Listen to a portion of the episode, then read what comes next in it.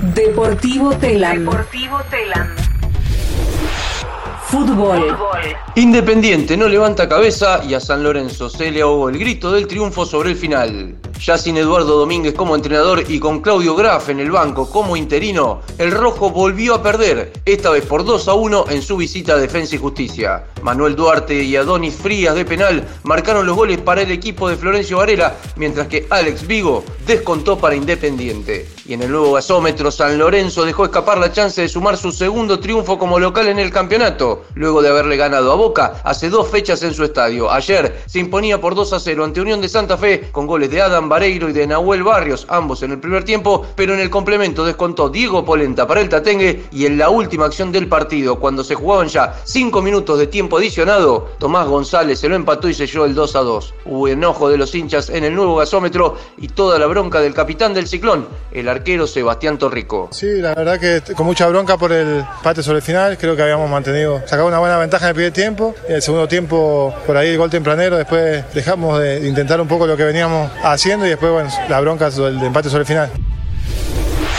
Alfredo Berti renunció como entrenador de Barraca Central. Después de la derrota consumada anoche ante Estudiantes de La Plata por 3 a 1, Alfredo Berti presentó su renuncia como director técnico del Guapo. Es el momento de pensar en el escudo y en el club, expresó el técnico santafesino al anunciar su salida en la zona de vestuario del Estadio 1 de La Plata. Berti había asumido el año pasado en reemplazo de Rodolfo de Paoli y dirigió a Barracas en 21 partidos, con un saldo de 8 victorias, 6 empates y 7 derrotas. Se el ciclo de Alfredo Berti como director técnico de Barraca Central.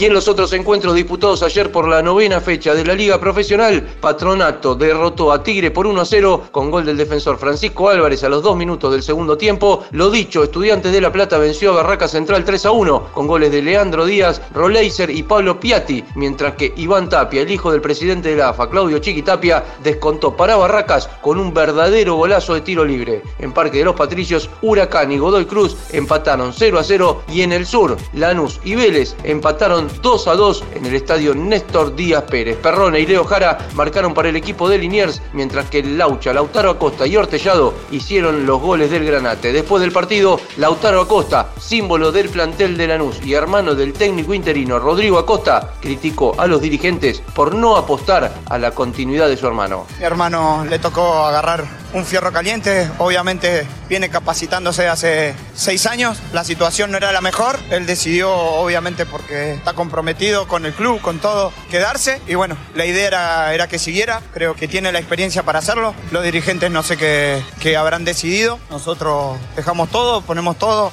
yo hago una apuesta por mi hermano. Y bueno, lo que decían los dirigentes, espero que no se equivoquen más y que sea lo mejor para Lanús.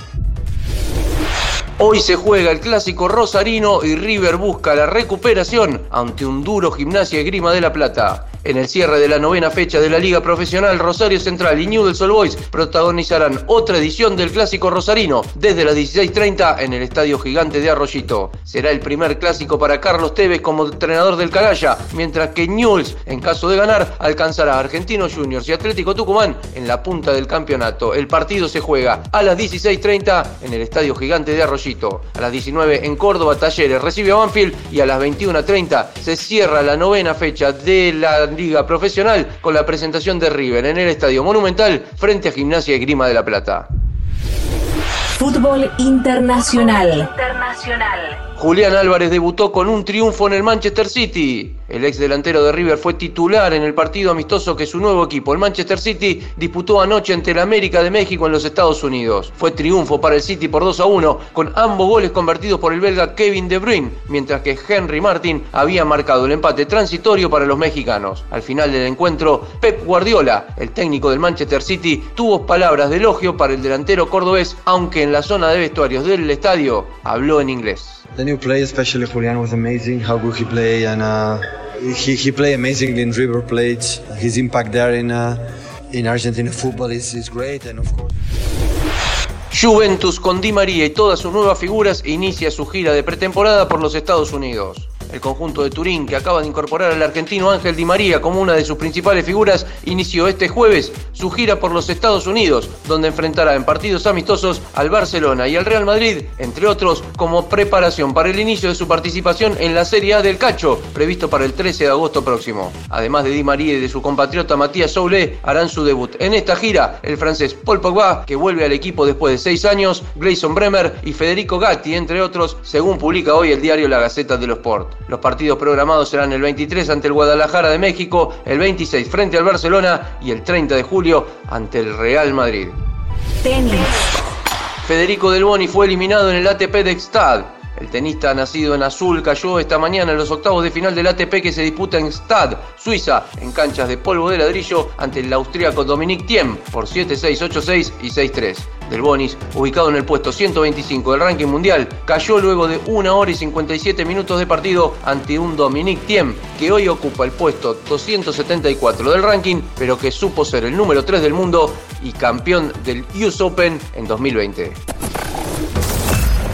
Más información en telam.com.ar .com.ar y en nuestras redes. y en nuestras redes.